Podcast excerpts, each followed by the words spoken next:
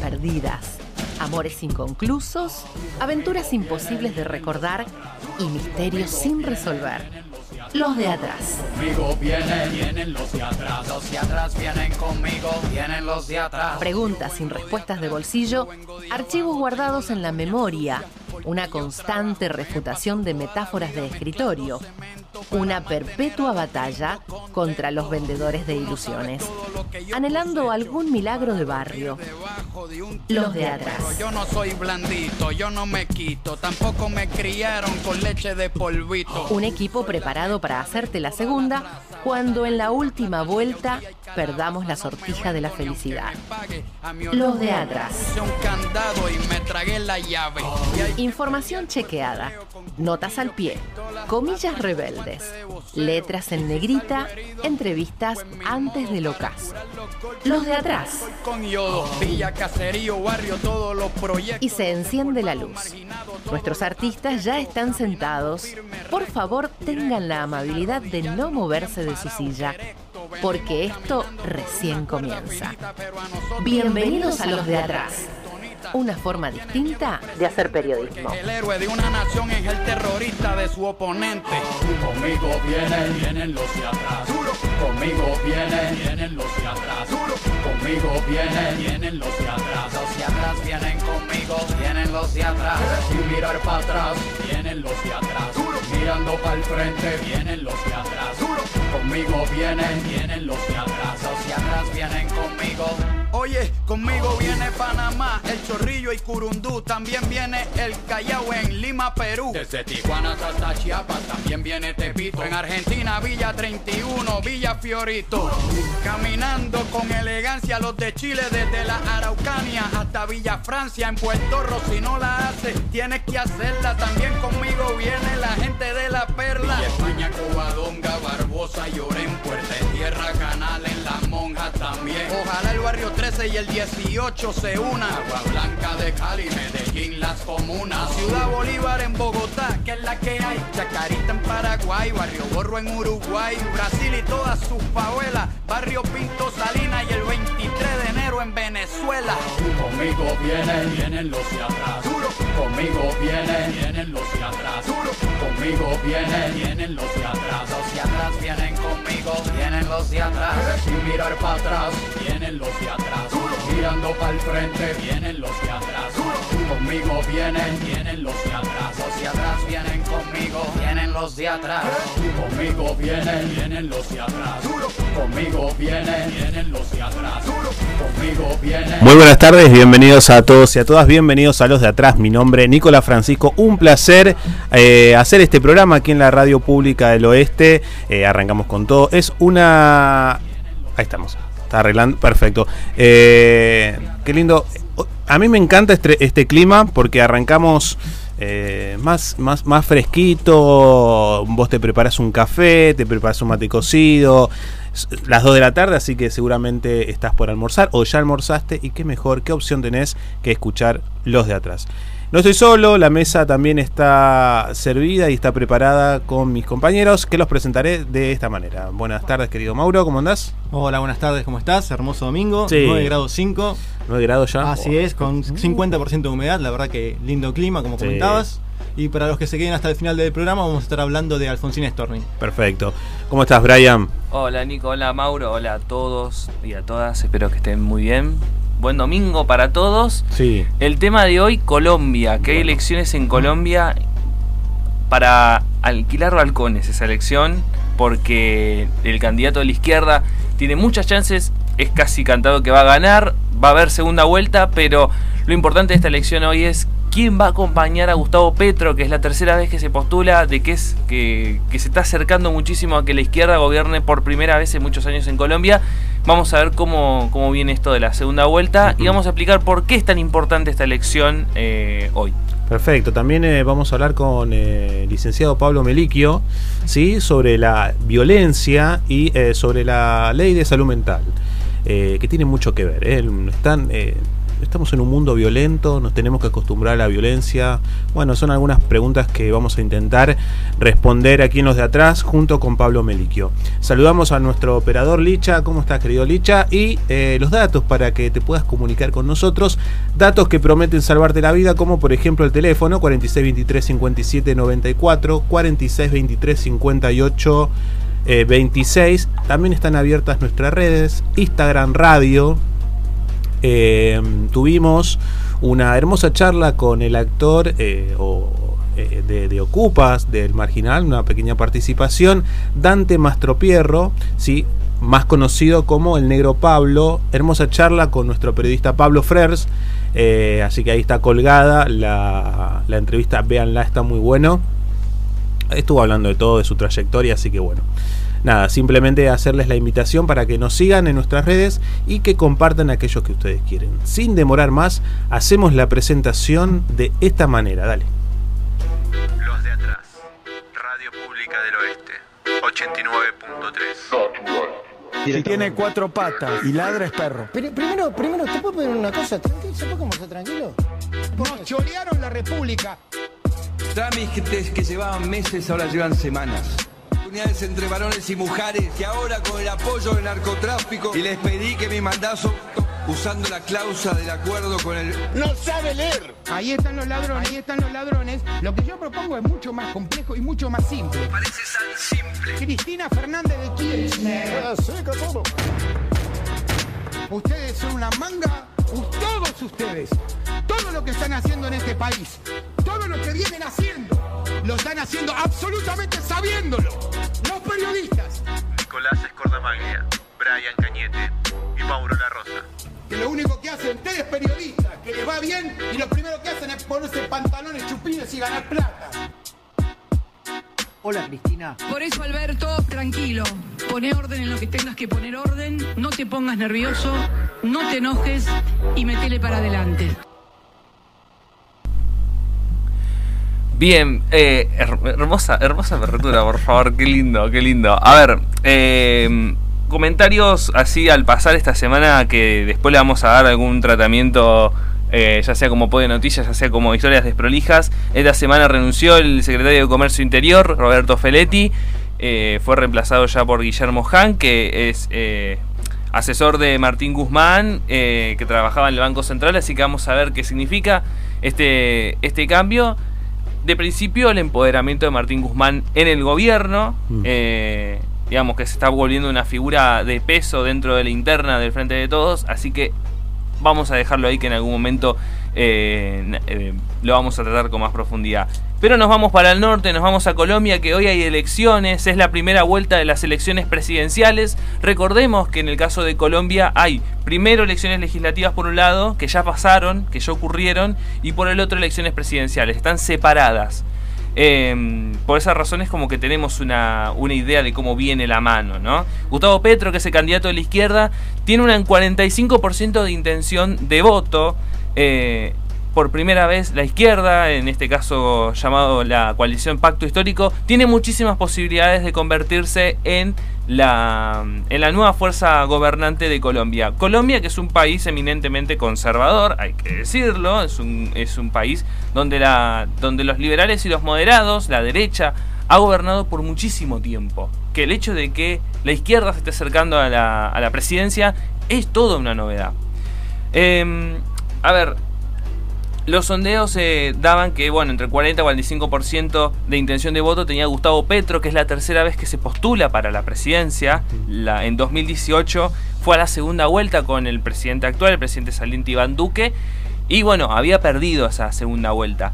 Lo que pasa es que la situación en Colombia, tanto por pandemia, tanto como por la paz, que no está en paz eh, con, las con las organizaciones guerrilleras, las protestas por las medidas tomadas por el gobierno de Iván Duque, han puesto a Colombia en una situación de hartazgo y es por eso que existe tantas posibilidades de que Gustavo Petro se convierta en el próximo presidente colombiano. A ver, en Colombia el sistema es 50 más 1. Tiene que ganar el candidato por 50%, algo que vemos bastante improbable. Es improbable que Gustavo Petro gane por ese, por ese número, así que va a haber segunda vuelta que va a ser en, en dos semanas. Pero Lo, lo importante de esto, eh, como lo estaba diciendo eh, antes de, de entrar al estudio, es quién va a acompañar a Gustavo Petro en esa segunda vuelta. Eh, porque tenemos, por un lado, al, al alcalde de Medellín, Federico Gutiérrez, que tiene un 20,1% de intención de voto, anda por ahí. Y en uno de los méritos cercanos está Rodolfo Hernández. Rodolfo Hernández es eh, la traducción colombiana de lo que podría ser Nayib Bukele, Bolsonaro, si nos si estiramos un poquito el estiramos un poquito el criterio o bueno, el o, o Milei que también es como muy es muy difícil casillarlos, pero es así. A ver, imagínense que el que el partido se llama Liga de Gobernantes Anticorrupción, Wow. ¿no?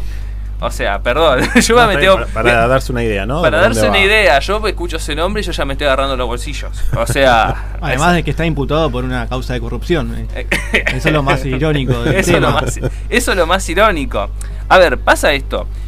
Eh, el, el botín en estas elecciones son los jóvenes. Mm. O sea, Gustavo Petro en el sector jóvenes arrasa. 50% de los jóvenes votan, votarían, según las intenciones, según los sondeos, a Gustavo Petro.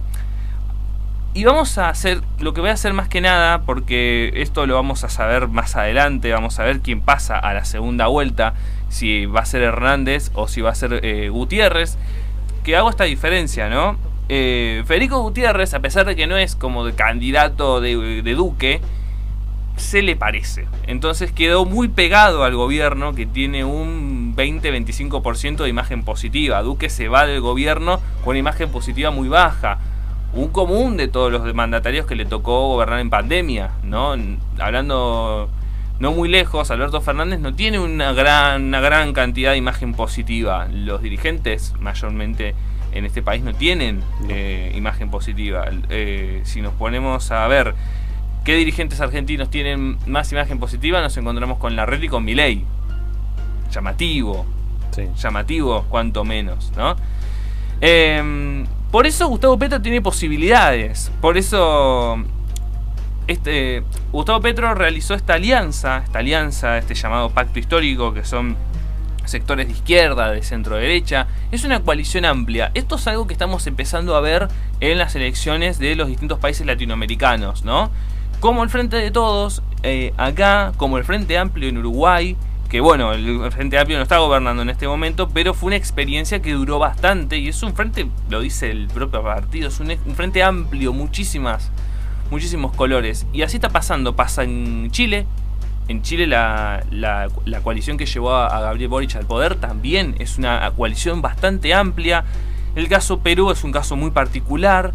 eh, y Colombia, que el pacto histórico también es una gran alianza de sectores de izquierda y sectores de centro derecha que buscan también eh, llegar al gobierno.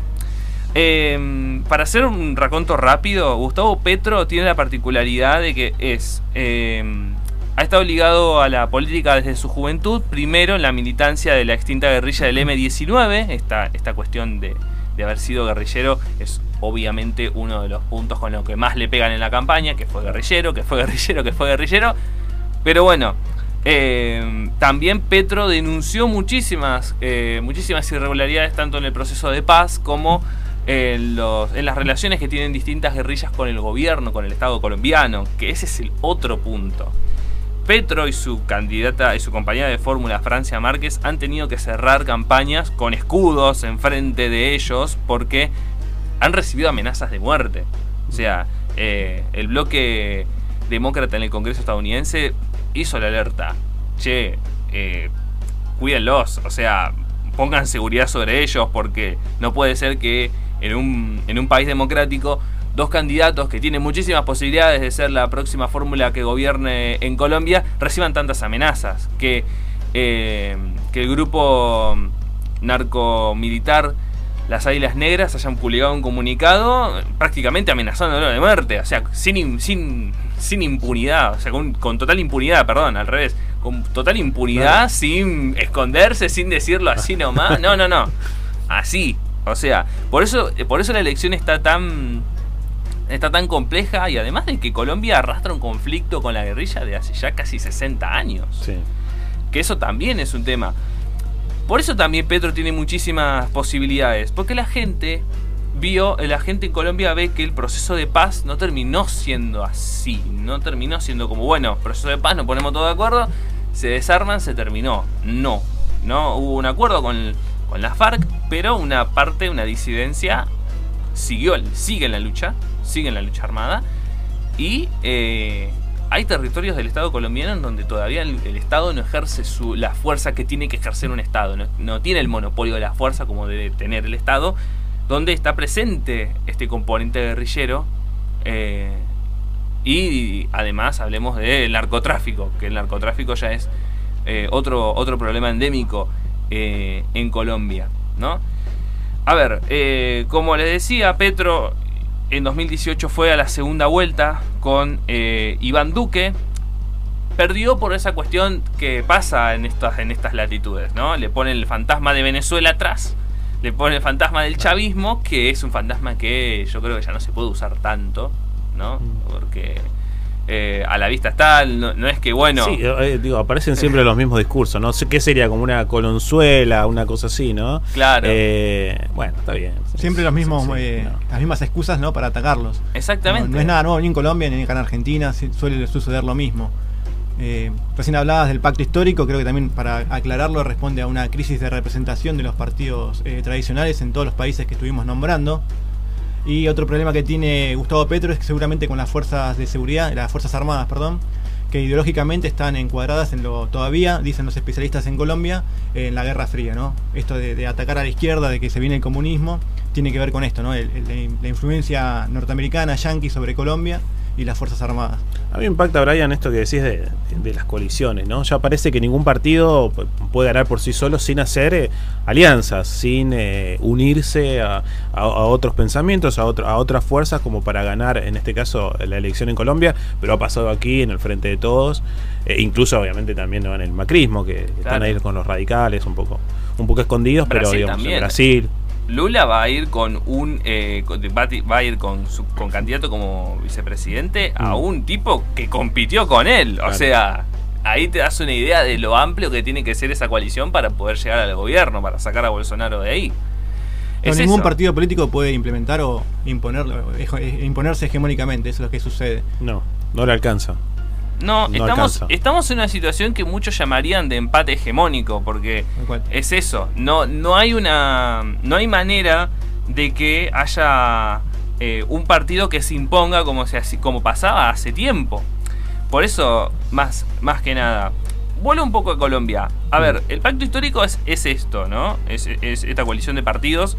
eh, y que ahora Petro no tiene tan encima el fantasma de Venezuela. Claro, con toda la situación que pasó en estos cuatro años de gobierno de Duque, donde la verdad no tuvo mucha. no- No se lució Luque, eh, Duque, no se lució. No se lució. Le tocó la pandemia, sí, pero Colombia es uno de los países donde estalló la, violen- la, la protesta social, como en, como en Ecuador y como en Chile. O sea, no es, es un país que ha quedado muy atravesado por, por esas cuestiones. Eh, y claro, a ver, los partidos eh, de la derecha siguen insistiendo en que no, en que es Venezuela, de que hoy es este se puede elegir entre un presidente o un, o un reinado chavista. O sea, sigue, sigue estando esa idea del fantasma de Venezuela. Más allá de que ya es como que no tiene. No tiene tanto asidero. Porque nada, estamos eligiendo en medio de, de la, de la miseria. Em, entonces, nada, es, es eso lo que pasa. Lo que pasa en Colombia en este momento. Hay que ver quién va a la segunda vuelta. Porque ahora me tengo que meter con Rodolfo Hernández. Que Rodolfo Hernández es el candidato de la Liga de gobernadores, eh, de gobernantes anticorrupción. Un hombre relativamente grande, ¿no? Que va a, por los jóvenes diciendo, che, yo soy de cambio, pero eh, no soy de izquierda. O sea, apela a eso. Yo no soy de gobierno de Duque, así que yo no tengo nada. Un expert, más o menos, como Anda, ahí, ¿no? Y si nos, Eh, y si nos ponemos con, Como para con comparaciones físicas, se acerca más expert. Se acerca más expert que a, que a Milei.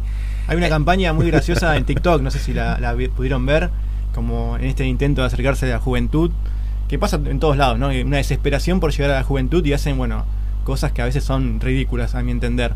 Eh, Bueno, Esper eh, ha hecho coreografías, ¿no? Ha hecho unas coreos bastante interesantes Sí, para acercarse Rodríguez Larreta lo mismo, También. tiene mucha campaña por TikTok. Eh, Bueno. bueno, la, la red social de los más jóvenes, así que Claro, a, a ver, convengamos esto, ¿no? El discurso de eh, una de la, uno de los TikToks de, de Hernández es como hablándole a los jóvenes, ¿no? Porque eh, los jóvenes dicen, no, porque yo confío en el viejo. Así que, o sea, tiene ese doble juego de decir, che, no, no, confíen en mí, o sea, porque los entiendo y a la vez soy viejo, tengo experiencia. O sea, por eso, por eso, a ver, por eso es llamativo, eh, digamos, hay que prestar atención al ascenso de este tipo de figuras, porque eh, en Brasil ya tuvimos a un Bolsonaro, eh, en Ecuador, más allá de que no, Ecuador no es un caso que se ajuste tan bien a esto, porque gobierna Guillermo Lazo, que es de derecha, pero es un empresario que siempre anduvo ahí dando vueltas. No, no es un outsider que vino y se llevó puesto a los partidos tradicionales. No, Lazo, la verdad, eh, le vino peleando al, al partido de Correa y bueno, ahora está en el gobierno. Pero hay otros casos, como este, como el de Hernández, como el de Milei acá. No es que. A ver, más allá de que uno dice no, porque esto, aquello de, de Milei, que suena a veces jocoso y un poco chistoso, no hay que, no hay que perder la atención. No, seguro, no, no, se- no debemos subestimar eso, ¿no? no, Ojo. porque evidencia también que hay un descontento con el sistema político, que es lo que estamos empezando a ver en común con, lo- Mm. con las democracias eh, latinoamericanas. Un, un descontento eh, muy fuerte con el sistema político en general, y eso permite el ascenso de este tipo de figuras. Tal cual. Con esto cierro. Hernández, hay que ver si pasa la segunda vuelta. Si pasa la segunda vuelta, Petro la tiene un chiquitín complicada. A ver, los sondeos ahora dan que Petro gana una segunda vuelta. Pero obviamente es distinto. Eh, Gutiérrez, eh, Fico Gutiérrez, que es el candidato que, que está segundo, que tiene como más cercanía con el gobierno. Una cosa es como, bueno, Petro le puede, lo puede eh, abrochar a Duque y listo, Duque es un yunque, pero a Hernández no. Ese es el punto. Que lo que pasa hoy en Colombia va a definir si eh, Petro está cada vez más cerca de la presidencia o va a tener una segunda vuelta picante. Pero bueno, el proceso electoral colombiano es eso, va a ser picante, así que probablemente eh, en dos semanas vamos a ver quién va a ser el nuevo presidente en Colombia. Lo que definimos hoy es quién acompaña a Pedro en la segunda vuelta. en Eh, caso de haber segunda vuelta sería el 19 de junio, tengo entendido. Sí. Sí, y bueno, esto te- nos sirve de espejo a nosotros para el año que viene, ¿no? Eh, con esto cierro. Milei en una entrevista en Crónica, creo que fue la semana pasada, dijo, si yo estoy en- si yo llego a segunda vuelta, soy el nuevo presidente. Eh, no subestimemos este, esto, No. esta declaración, porque eh, bien lo dijiste Brian, eh, estamos en otros tiempos de la, de, la democracia. Eh, estas colisiones intentan captar a los jóvenes con el discurso de, la casta política y del cansancio del hartazgo de estos modelos. Así que bueno, será también momento de poner comillas ahí, ¿no? Y de, de ver qué está pasando. Lo dijiste, son los eh, candidatos que tienen mejor, eh, que están mejor posicionados o que tienen visto positivo, la reta y él. Bueno, para pensarlo. Nos vamos a la primera pausa cuando volvemos lo que te prometimos. Pablo Meliquio, aquí en los de atrás. Dale.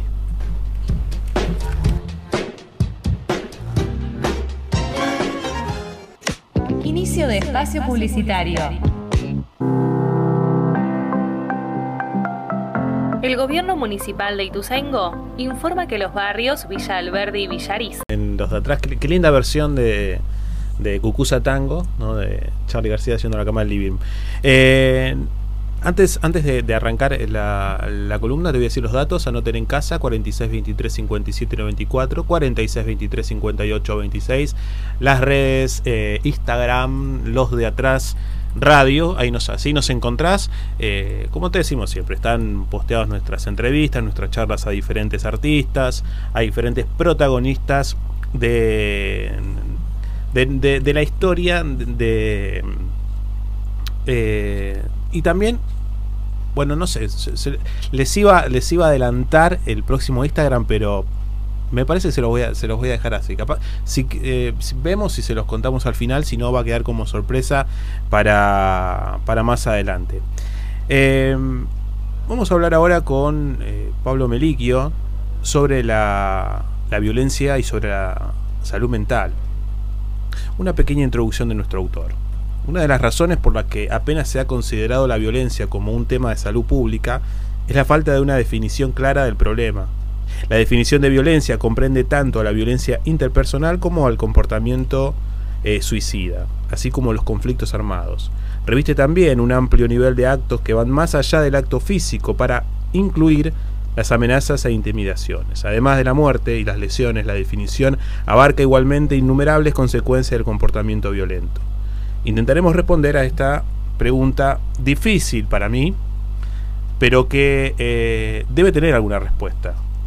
¿Cómo erradicamos la violencia y si nos tenemos que acostumbrar a esa violencia? Para responder esto tenemos a un amigo del programa, un amigo de la casa, el querido Pablo Melique. Buenas tardes Pablo, un placer tenerte aquí en los de atrás. Hola Nico, para mí también es un placer estar con vos, con ustedes, en esta tarde de domingo y con estos temas tan complejos, ¿no? Pablo, eh, ¿cómo erradicamos la violencia? Es una pregunta, lo sé, muy, muy amplia y difícil de responder, pero yo siento que estamos en un mundo totalmente violento en donde eh, es imposible salir. Sí, si ya decís que es imposible salir, eh, la, la baja. eh, sí, la estoy condicionando. Tenés, perdón, perdón. Digamos, eh, está difícil la situación, Nico, por supuesto.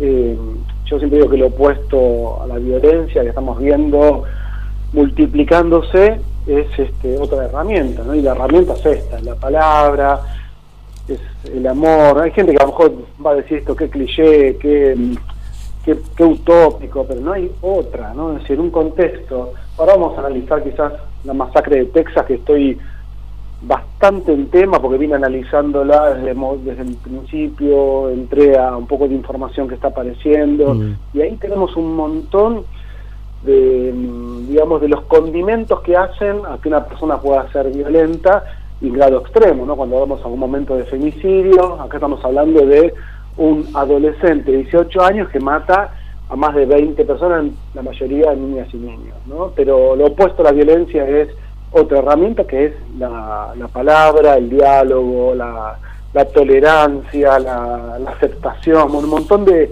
de recursos que, que hay que transmitir culturalmente. ¿Y dónde se trabaja eso de la violencia? Porque digo, no es nuevo que alguien eh, que sufre bullying de, eh, actúe en consecuencia. Con nosotros tenemos un montón de casos así en nuestro país. Pero eh, ¿dónde es eh, el lugar donde se, se, se trabaja el, la violencia? ¿La casa, la escuela? Claro, yo, yo creo que el, el, primer, yo diría de lo macro a lo micro. A ver, mm. Nico, eh, Lacan decía que, que el sujeto digamos, se constituye en el campo del otro. ¿Qué quiere decir eso? Que nacemos en un mundo que ya está constituido. Inicialmente tenemos una familia, aún así esa familia es parte de una sociedad. Entonces, una sociedad construye familias donde hay violencia, donde el Estado no llega, y la violencia puede tener un montón de aristas, ¿no? Pero si vos no haces una estructura, como nació Salvador, el, el joven este que, que realizó la, la, la, la masacre ahí en Texas, nace, vamos ahí como, vamos ya como, como al tema, digamos, naces sí. en una estructura familiar de ausencia paterna, de una presencia materna que queda ligada al consumo de sustancias tóxicas, finalmente criado por abuelos maternos rígidos, eh, yo me animaría a decir con poca circulación de la palabra y las emociones, los abrazos y los besos, estás en una escuela primaria donde tenés una dificultad en el habla, Salvador tenía ceseos, tenía, era tartamudo y sufrió bullying, y para llenar el álbum de, de, las desgracias en, en, en, una sociedad, en un estado donde las armas son este, de acceso y circulación libre. Ahí llenás el álbum de lo que puede llegar a ser un asesino, ¿no? Entonces viene fallando toda la estructura desde el vamos, y si vos no detectás a tiempo que la, si falla el Estado, si falla la familia y falla la institución escolar, estamos en el horno, como arrancaste vos el, diálogo, ¿no? Seguro. Eh, parece, es, es utópico pensar entonces en, en, una lucha sin violencia. Sabes que eh, yo me acuerdo en mi, en mi crianza eh, religiosa me decían esto, ¿no? Me enseñaron esto. Bueno, somos un mundo violento, nada de lo humano nos es ajeno, entonces en, en, en esa lucha por sobrevivir hay ah, tiene sí, sí, o sí que haber violencia, porque se trata de eso, de sobrevivir. Por eso decía al comienzo, es muy difícil escapar de esa violencia si, sí. si la enseñanza es esto. A ver, si, nos remitimos uh, al origen de la especie, si, si somos pensando desde Darwin, digamos, evolución animal, nuestro cerebro está eh, constituido con la, posibilidad del ataque y la defensa, de la defensa contra los depredadores. Eh, lo más básico en el ser humano, sí, digamos, como, como los, los sentimientos básicos del ser humano tienen que ver con el miedo, con la ira, y todos y todas tenemos dentro eh, la, eh, la, agresividad posible, ¿no? Esa agresividad posible no siempre se convierte en agresión. Yo digo que está bien esa agresividad posible si tenés que defenderte, ¿no? Si vos venís ahora y me empezás a pegar, yo no me dejaba eh, lastimar, de tratar de neutralizarte y te tendré que pegar, Nico, ¿entendés? Mm. Pero no es que soy un tipo agresivo. Pero entonces quiere decir que, que en el fondo todos tenemos ese núcleo defensivo, esa posibilidad de la, de la fortaleza física y por sobre todo este, históricamente el hombre, ¿no? que el hombre ha sido el cazador, el hombre se ha construido también después ideológicamente a partir de otras cosas que hemos hablado en el programa con el machismo, el patriarcado, la diferencia en la fuerza física. Digamos que, que, no se va a poder erradicar la posibilidad del que de que el ser humano manifieste la violencia. Pero Freud decía en el malestar en la cultura que eh, la unión, ¿no? La unión hace a otra suerte de fuerza que es no permitir que la fuerza física de la persona más poderosa, esto igual parece utópico, pero creo que las leyes, la circulación social, la comunicación social, lo que va haciendo es tratar de que la cultura apote la pulsión de muerte, la pulsión de fuerza que tiene el ser humano y de violencia. Tal cual. Eh, con esa idea de, la pulsión de, vida y la pulsión de muerte. Eh, se es violento con el otro, pero también con uno mismo. Digo, pongo por caso, salvando las distancias, eh, el cantante Nova, que prácticamente busca, casi busca la muerte, porque hacer esa, esa maniobra a esa velocidad y el final no puede ser muy prometedor, ¿no? E, esto de, violentarse contra uno mismo también. Sí, por eso es, esa eh, agresividad interior vos la podés, eh, sí, eh, la autoagresión, ¿no? La, violencia contra uno mismo, las autolesiones, todo lo que es auto es la conexión con, uno mismo, ¿no? Autoerotismo, vos, vos con vos podés hacer un montón de cuestiones que, tiene que ver también con, cómo te estructuraste, ¿no? Si sos una persona autoagresiva, que te autolesionás, eh, narcisista, eh, egoísta, digamos, un montón de, cuestiones que pueden llevar a que un ser humano sea violento consigo mismo o, que esa misma eh, violencia la lleve a, con el otro, ¿no? Bueno, el consumo desmedido de, sustancias tóxicas, hay un montón de cosas que pueden llevar a que un ser humano se, se complejice su, su subjetividad, ¿no? Por eso lo bueno del psicoanálisis es el caso por caso. Obvio que para, para pensar en un programa, así como estamos charlando ahora, pensamos más sociológicamente o, más una psicología social. Pero sí, el ser humano es a veces agresivo consigo mismo, ¿no? Pablo, ¿cómo se trata el tema del bullying en, en, en las instituciones? porque parece que no alcanza con el trabajo, si bien hay las instituciones trabajan de diferente manera, ¿no? Los profesionales de ahí, pero ¿cómo se trabaja eso para que no desencadene en, una masacre como la de la de Salvador? Nunca hay garantías. Yo creo que igual en, muchos colegios no se trabaja, ¿no? Mm. y aparte las maestras, las profesoras, los profesores están sobrecargados con la tarea pedagógica y cada institución debería tener un equipo de orientación escolar, ¿sí? con no, menos de dos o tres profesionales, psicopedagogas, psicólogas, psicólogos, eh, no sé, trabajador social, sería ideal, pero bueno, se piensa a veces más en la billetera que en la salud mental. Eh, una institución una institución bien preparada tendría que tener un, gabinete el gabinete me, suena a, encierro no equipo de orientación escolar que es el término ideal. Y, trabajar mira vos sabés que yo estoy trabajando en el ESEA y Tuzaingó hace ya unos seis o siete años.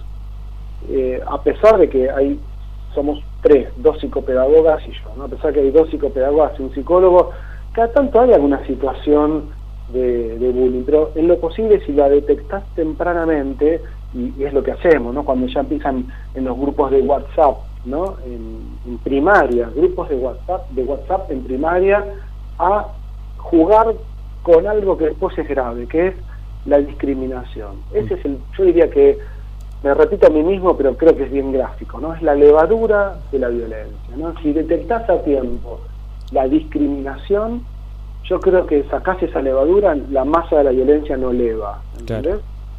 Eh, eso es lo que hay que lograr, porque es negro, negra, puto, puta, eh, gordo, gorda, eh, empiezan eh, tartamudos, sería en el caso del, de la masacre de, de, Texas, ¿no? Tartamudo, qué mal que hablas, cuando la, no, no se acepta la diferencia y no se entiende que la diferencia es lo que nos hace crecer y no la similitud, ¿no? Todo eso es porque la sociedad crea el nazismo se estructuró así, ¿no? Es decir, construir un otro en este caso el judío, como lo distinto a, exterminar, ¿no? Así llevarlo a, planos menores. Cual. Eh, me diste el pie para hablar un poco de la, de la ley de salud mental, en qué quería consultar en qué situación estamos, el presidente también eh, hizo mención sobre la ley de, de salud mental y con los dos casos quizás más, eh, por lo menos más famosos de este, del último momento, que es el de Felipe Petinato, la internación de Felipe y de Chano, que nuevamente fue, fue internado. ¿Qué pasa con esta ley? ¿No alcanza? ¿Se tiene que modificar? Eh... yo creo que es una ley que se está perfeccionando, ¿no? nunca va a ser perfecta, pero creo que cada, eh, digamos, cada, cada vez que se la revisa y se la actualiza, es como, como, como si fuera un manual, ¿no? Piensa que el manual de psiquiatría de la década del 70 la, homosexualidad era pensada como una enfermedad. Estamos hablando de década del 70. Vos agarras el DCM el manual de psiquiatría, el DSM, y ahí aparece eh, la homosexualidad como una perturbación de la personalidad, como una enfermedad.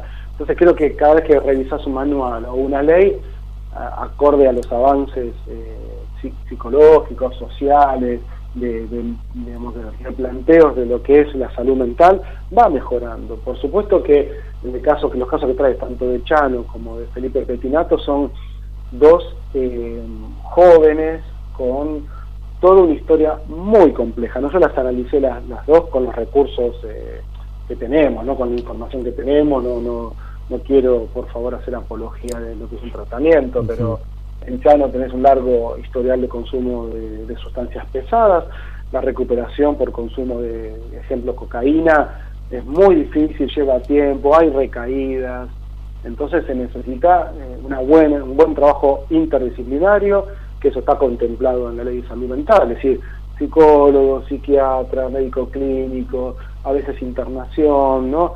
Eh, y, algo que, que, tiene que ver con la contención social y familiar, porque salen de las internaciones, vuelven a sus casas, y a veces son personas que están solas, y como todas las personas, vos, yo, todos tenemos a veces momentos de vacío, de sinsentido, de replanteo de la vida, y bueno, y, recurren al consumo porque están solas y no tienen alguien que los, oriente, ¿no? En ese momento tan complejo. en el caso de Felipe Petinato tenemos otra gran dificultad que daría quizás para, para otro programa, que es, digamos, parecer como Michael Jackson, ¿no? Parecerte a un otro, te, aleja de lo más importante de la vida, no ser uno mismo.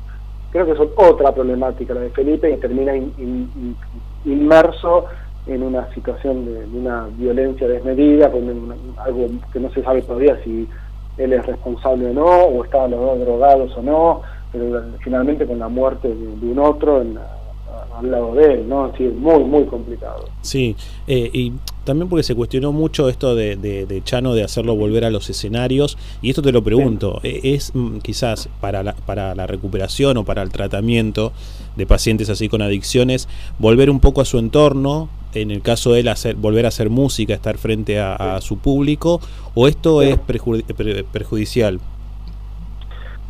¿Sabes qué pasa, Nico? Si lo vemos ahora, es fácil. Yo te voy a decir, eh, fue perjudicial. Se apuró el regreso a los escenarios.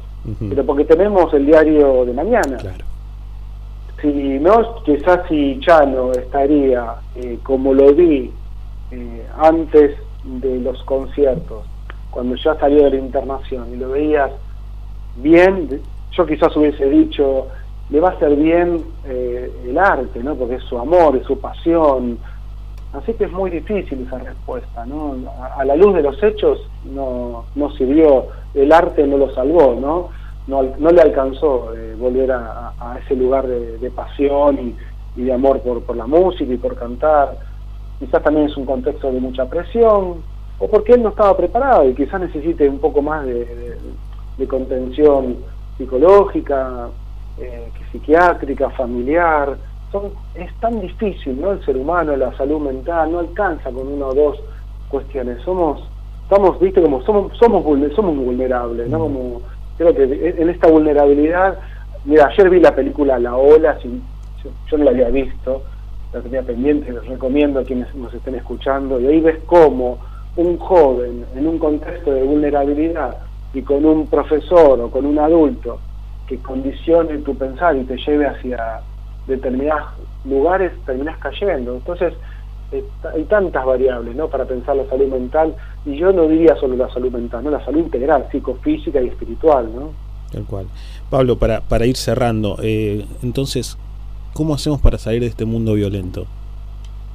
Perdón que te haga estas preguntas muy generales, pero, No, pero me no, resigno, Nico, a ver, me resigno a, a pensar que eh, somos humanos y todo, lo, y todo lo humano nos es ajeno. Yo quiero escapar de eso. Sí. Quiero pensar distinto. Quiero que eh, pensar o sentir que, que hay un poco de esperanza y que no podemos ser tan violentos con el con la otra persona, con, con el prójimo y que no nos acostumbremos a ver eh, casos como los de Salvador o, casos de violencia en el mundo. Yo creo que es un momento muy sensible que de replanteo existencial. Yo no, no tengo todas las respuestas, pero diría que digamos, los efectos de la pandemia, los efectos de la eh, de la guerra entre Rusia y Ucrania y otras guerras más silenciosas, eh, digamos, las injusticias sociales, el capitalismo, las presiones sociales. Hay que tener, digamos, hay que tener un poco de, de sentido crítico que está costando. Yo creo que se sale de esto y pienso que se puede salir, eh, porque hay mucha gente también, digamos, fíjate lo que estamos haciendo un, un domingo a las 3 de la tarde, ¿no? Y hay tanta gente como vos y como yo, y como la gente que está colaborando ahora en la radio, y, y gente que nos está escuchando, gente que después escuchará esto en el formato que lo hagamos circular.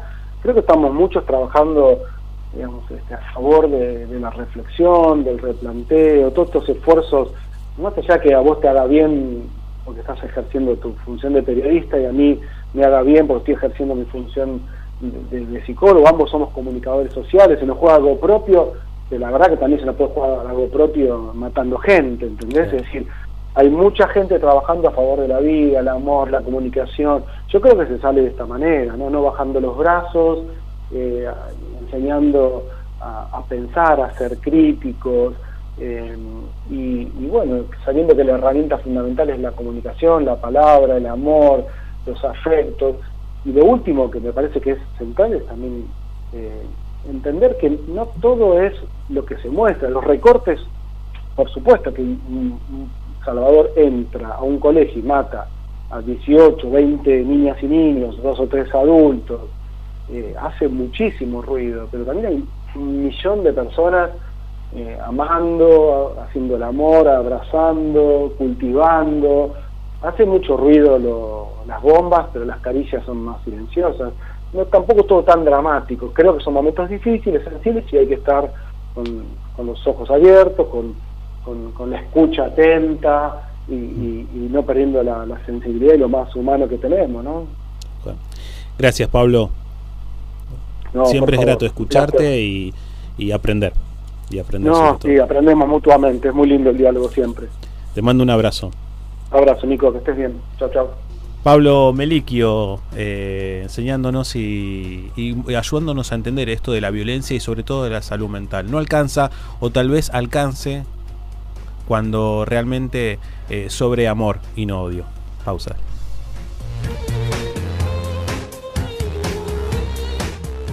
Seguimos en los de atrás. Último bloque, último eh, momento para presentar eh, eh, esta, este bloquecito, esta sección que siempre nos gusta porque tiene que ver con un poco con la reflexión y un poco con, con conmemorar un momento de algún artista, de algún, de algún escritor, de alguien que ha marcado el tiempo y que ha trascendido, sobre todas las cosas.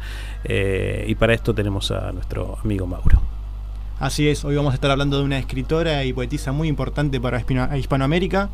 Tiene que ver con Alfonsina Storni. Quizás muchos no saben, pero ella nació en Suiza, más precisamente en Sala Capriasca, un 29 de mayo, un día como hoy, pero de 1892. Con su familia se fue trasladando a distintos lugares, vivió en San Juan, Rosario y a partir de 1911 ya en Buenos Aires. Ella ya desde muy pequeña se destacaba mm. por la por su facilidad y su sensibilidad y por su interés por la lectura.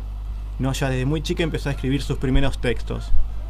Luego, ya más grande, se recibió de profesora de letras y de teatro.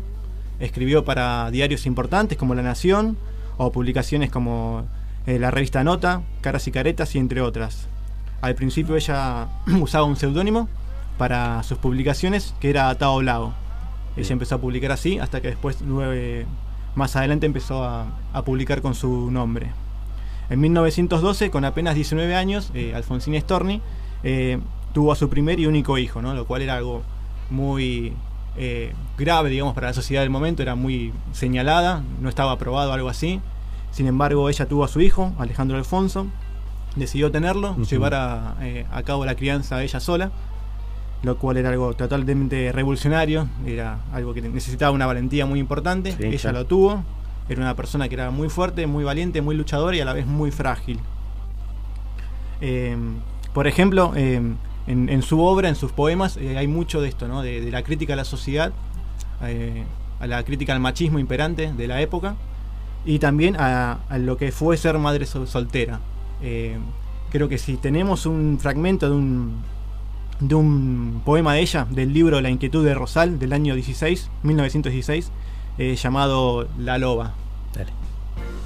Yo soy como la loba. Quebré con el rebaño y me fui a la montaña fatigada del llano. Yo tengo un hijo fruto del amor, de amor sin ley, que no pude ser como las otras castas de buey con yugo al cuello Libre se eleve mi cabeza, yo quiero con mis manos apartar la maleza.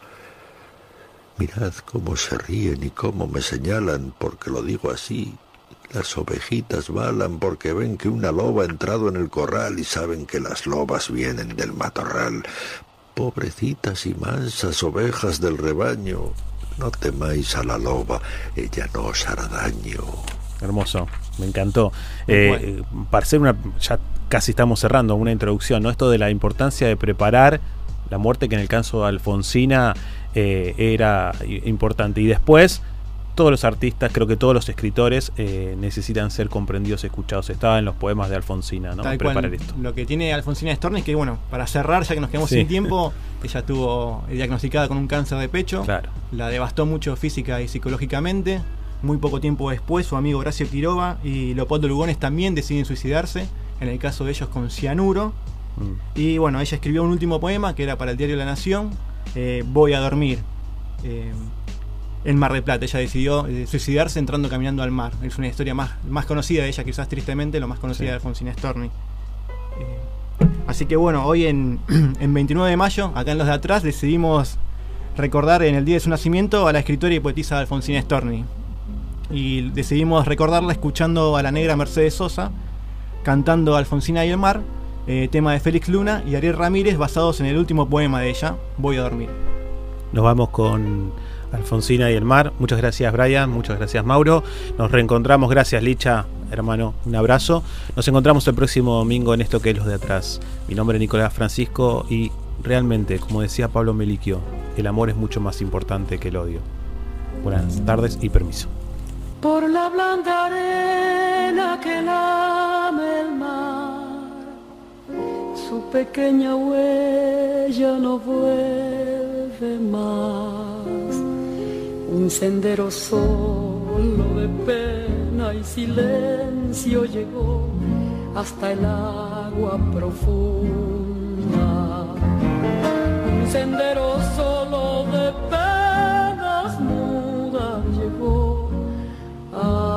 la espuma.